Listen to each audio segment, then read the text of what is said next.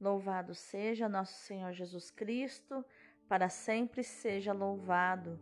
Hoje é terça-feira, 2 de agosto de 2022, 18ª semana do tempo comum.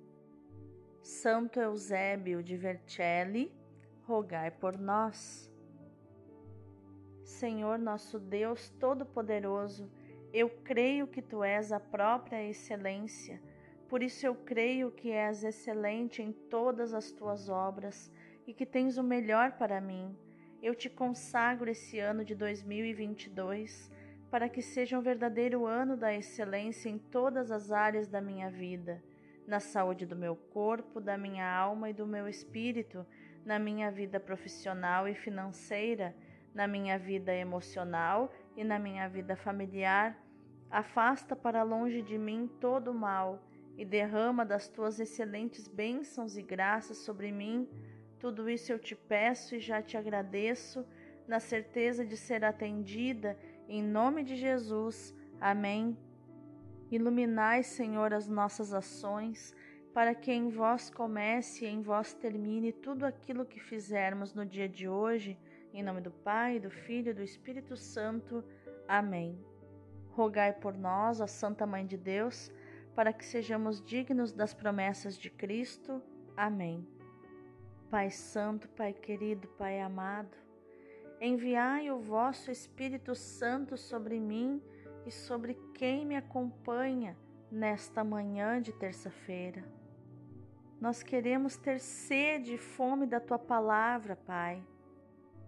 Santificado seja o teu nome, reina nas alturas, Senhor Seja feita a tua vontade na terra como no céu. Dá-nos o pão da tua palavra nesta manhã, para sermos saciados na nossa alma, no nosso espírito. Leva-nos aos lugares profundos, Senhor, do teu espírito. Revela-nos as tuas verdades, as realidades espirituais, Senhor. Dá-nos a graça de tocar nas tuas realidades espirituais. Revela no Senhor as tuas coisas verdadeiras, a tua verdade sobrenatural, Senhor. Transpassa os nossos corações com a espada da tua palavra, Senhor. Pelo poder do Espírito Santo de Deus, nós queremos, em nome de Jesus, receber o próprio Jesus palavra nos nossos corações através da liturgia de hoje, dessa lexio divina, dessa leitura orante da palavra, dessa lição direto de ti, Pai, para nós. O Senhor que quis nos ensinar através da tua palavra que é viva e eficaz, é uma fonte inesgotável de conhecimento, de sabedoria, de instrução, Senhor, e, sobretudo, de, de abundância espiritual que preenche completamente os nossos corações. Gratidão, Pai, por tudo que recebemos de vossas mãos e por tudo que ainda receberemos, Senhor, através da intimidade contigo, do relacionamento contigo. Senhor, nós queremos andar nos teus caminhos, sonhar os teus sonhos, fazer a tua vontade, Senhor. Nós queremos liberar perdão a todos aqueles que precisam, a todos aqueles que de alguma forma nos devem, Senhor, porque desejamos ser perdoados por ti também as nossas dívidas. Não temos como retribuir o teu grande amor por nós, mas temos como corresponder a este amor, Senhor. E é o que queremos através dessa lição divina da tua palavra, nesta terça-feira. Em nome de Jesus. Amém. A primeira leitura de hoje é Jeremias 30, do 1 ao 2, do 12 ao 15 e do 18 ao 22 palavra que foi dirigida a Jeremias da parte do Senhor. Isto diz o Senhor, Deus de Israel: Escreve para ti num livro todas as palavras que te falei. Isto diz o Senhor: Incurável é tua ferida, maligna tua chaga. Não há quem conheça teu diagnóstico. Uma úlcera tem remédio, mas em ti não se produz cicatrização. Todos os teus amigos te esqueceram, não te procuram mais. Eu te causei uma ferida, como se fosses inimigo, como um castigo cruel, por causa do grande número de maldades que te fez endurecer no pecado. Por que gritas em teu sofrimento? É insanável a tua dor. Eu te tratei com rudeza por causa das tuas inúmeras maldades e por causa do teu endurecimento no pecado. Isto diz o Senhor: Eis que eu mudarei a sorte das tendas de Jacó e terei compaixão de suas moradias. A cidade ressurgirá das suas ruínas e a fortaleza terá lugar para suas fundações. De lá sairão cânticos de louvor e sons festivos. Hei de multiplicá-los, eles não diminuirão, hei de glorificá-los, eles não serão humilhados. Teus filhos serão felizes como outrora, e sua comunidade estável na minha presença e agirei contra todos os que os molestarem. Para chefe será escolhido um dos seus, e o soberano sairá do seu meio. Eu o incitarei, e ele se aproximará de mim. Quem dará a vida em penhor da sua aproximação de mim? Diz o Senhor. Sereis meu povo, e eu serei vosso Deus. Palavra do Senhor, graças a Deus. O responsório de hoje é o Salmo 101. O Senhor olhou a terra do alto céu. As nações respeitarão o vosso nome, e os reis de toda a terra a vossa glória, quando o Senhor reconstruir Jerusalém e aparecer com gloriosa majestade, ele ouvirá a oração dos oprimidos e não desprezará sua prece para as futuras gerações se escreva isto, e um povo novo a ser criado louve a Deus. Ele inclinou-se de seu templo nas alturas, e o Senhor olhou a terra do alto céu, para os gemidos dos cativos escutar, e da morte libertar os condenados. Assim também a geração dos vossos servos terá casa e viverá em segurança e ante vós se firmará sua descendência, para que cantem o seu nome em Sião e louve ao Senhor Jerusalém, quando os povos e as nações se reunirem e todos os impérios o servirem. O Senhor olhou a terra do alto céu. O evangelho de hoje é Mateus 14, do 22 ao 36. Depois que a multidão comera até saciar-se, Jesus mandou que os discípulos entrassem na barca e seguissem à sua frente para o outro lado do mar, enquanto ele despediria as multidões. Depois de despedi-las, Jesus subiu ao monte para orar a sós. A noite chegou e Jesus continuava ali sozinho. A barca, porém, já longe da terra, era agitada pelas ondas, pois o vento era contrário. Pelas três horas da manhã, Jesus veio até os discípulos andando sobre o mar. Quando os discípulos o avistaram andando sobre o mar, ficaram apavorados e disseram: É um fantasma! E gritaram de medo. Jesus, porém, logo lhes disse: Coragem, sou eu, não tenhais medo. Então Pedro lhe disse: Senhor, se és tu, Manda-me ir ao teu encontro caminhando sobre a água. E Jesus respondeu: Vem. Pedro desceu da barca e começou a andar sobre a água em direção a Jesus. Mas, quando sentiu o vento, ficou com medo e, começando a afundar, gritou: Senhor, salva-me! Jesus logo estendeu a mão, segurou Pedro e lhe disse: Homem fraco na fé, por que duvidaste? Assim que, que subiram na barca, o vento se acalmou. Os que estavam na barca prostraram-se diante dele, dizendo: Verdadeiramente tu és o Filho de Deus. Após a travessia, desembarcaram em Genezaré. Os habitantes daquele lugar reconheceram Jesus e espalharam a notícia por toda a região.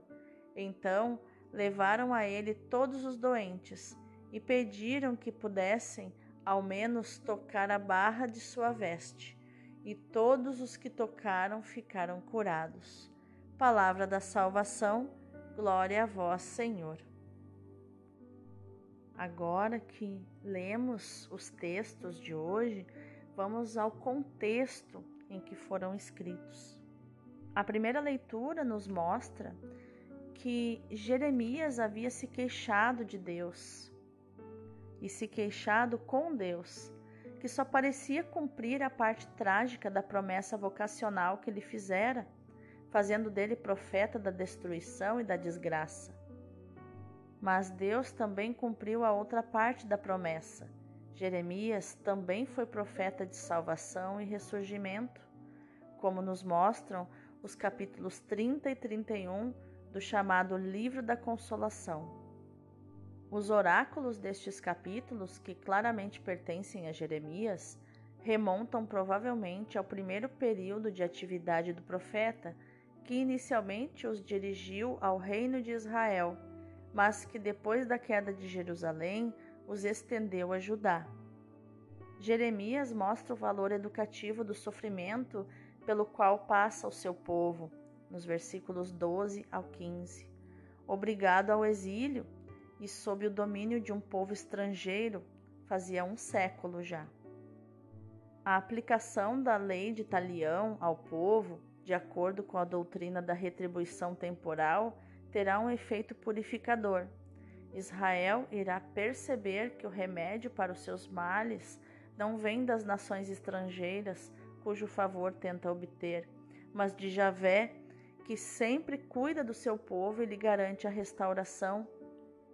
Para quem não sabe, a lei de Talião é aquela olho por olho, dente por dente, né? Devolva na mesma moeda o mal que te fizeram. Os versículos 18 a 21 falam dessa restauração como efeito da compaixão de Deus. As imagens utilizadas pelo profeta evocam uma cidade em festa. Os edifícios em ruínas são restaurados, os seus habitantes são honrados por Deus e temidos pelos outros povos. Israel terá um rei bem aceito por Deus, como nos diz Deuteronômio 17, 15. E vem a confirmar né, o livro de Deuteronômio. Pode-se ver neste texto a esperança de Jeremias na reunificação do povo eleito e na recuperação da sua soberania. A fórmula da aliança, do versículo 22, confirma a reencontrada liberdade na fidelidade a Deus profetizada por Jeremias. E o salmo de hoje vem confirmar esse sonho de reconstrução de Jerusalém, né? Que Deus olhe do alto dos céus a cidade sagrada, a cidade santa e reconstrua Jerusalém. Já no Evangelho, Mateus coloca a narrativa da tempestade acalmada no contexto dos episódios orientados para a formação do grupo dos discípulos. E antes do grande discurso sobre a comunidade, que é no capítulo 18. Este fato confere ao texto uma particular caracterização eclesiológica. O evangelista já tinha narrado uma tempestade que havia surpreendido os discípulos enquanto o mestre dormia. Mateus 8, do 23 ao 27. Nesta ocasião, Jesus revelou-se como Senhor do mar, o que suscitou a pergunta sobre a sua identidade mais profunda. Jesus aproveitou para reafirmar a necessidade da fé para quem o quisesse seguir. Mateus 9:19. No episódio de hoje, a tempestade surge quando os discípulos avançam sozinhos pelo mar enquanto Jesus tinha ficado a orar na solidão. A sua chegada milagrosa gera nos discípulos perturbação e medo, como nos diz o versículo 26. Mas a sua palavra sua palavra serena o coração deles e lhes dá coragem. Pedro até se atreve a imitar o mestre, descendo para o mar e tentando caminhar sobre as ondas. Mas a sua fé hesita e Jesus lhe estende a mão, mostrando-lhe que só apoiado nele pode chegar à salvação. A mesma experiência de salvação é feita por todos aqueles que fazem contato com Jesus, que têm algum contato com Jesus, que assim reconhecem a sua verdadeira identidade e podem dizer, como Pedro: Tu és realmente o Filho de Deus. Vamos meditar mais profundamente essa palavra. A vocação a que Deus chamara Jeremias tinha um duplo aspecto: arrancar e demolir, construir e plantar, conforme Jeremias 31, 28. Nos primeiros anos da sua missão, o profeta teve de realizar, sobretudo, a primeira finalidade, proclamar mensagens de destruição. Depois da queda de Jerusalém, realizou a segunda finalidade, construir e plantar. A primeira leitura, que ainda começa com uma verificação negativa, pertence à segunda parte. Era certo que a destruição de Jerusalém e a ruína do templo punham os hebreus numa situação sem remédio. A tua ferida é incurável, maligna é a tua chaga. Ninguém quer tomar a tua defesa para curar o teu mal, para o qual não há remédio. Mas o Senhor, pelo seu profeta, reanima a esperança restabelece a confiança. Os castigos não visavam uma destruição definitiva, mas apenas purificar o povo infiel à aliança. Para libertar Jerusalém pecadora, não havia outro meio senão permitir a sua destruição. Uma vez que isso tinha acontecido, era possível realizar a obra positiva. E Deus a promete: restaurarei as tendas de Jacó e terei compaixão das suas moradas. A cidade será reconstruída das suas ruínas e os palácios reedificados no seu lugar, nos diz o versículo 18. E haverá festas, deles sairão cânticos de louvor e gritos de alegria. E surge uma inesperada referência ao novo chefe do povo eleito. Dela surgirá o seu chefe, dela sairá o seu soberano, mandarei buscá-lo e ele se aproximará de mim. Oráculo do Senhor, nos diz o versículo 21. A liturgia de hoje sugere uma relação entre este oráculo sobre o chefe do povo de Deus e a vocação de Pedro. O Evangelho nos mostra o apóstolo que, inspirado, está disposto a arriscar a vida para se aproximar de Jesus, que caminhava sobre o mar. Se és tu, Senhor, manda-me ir ter contigo sobre as águas. Afinal, Pedro era pescador, era acostumado a nadar, era um nadador profissional. Porém, todo nadador respeita o mar. Todo nadador sabe que não pode ultrapassar os limites e nem nadar em alto mar. E Pedro, descendo do barco, caminhou sobre as águas para ir ao encontro de Jesus e chega muito perto de Jesus, tanto que Jesus apenas estende a mão e já o alcança. Sinal que ele chegou muito perto de Jesus. Afinal, o que ele pediu a Jesus foi ir até Jesus. Né? Se ele tivesse pedido ir e voltar, se a sua fé fosse maior, ele com certeza teria ido e voltado. E outra coisa que admiro em Pedro também foi a sua coragem, sua ousadia de querer ir até o mestre. Embora ele começasse a afundar e prestasse, talvez perdesse o foco e prestasse atenção no vento e no, na, na brabeza assim, do mar, né? No, no, no mar é, revolto, né?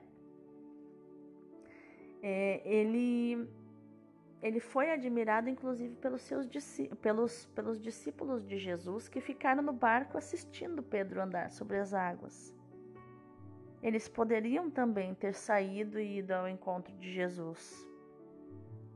Ao ouvir a voz de Jesus, diante da palavra de Jesus, Pedro não hesitou em arriscar a própria vida. É preciso coragem para arriscar a vida na tentativa de se aproximar de Jesus.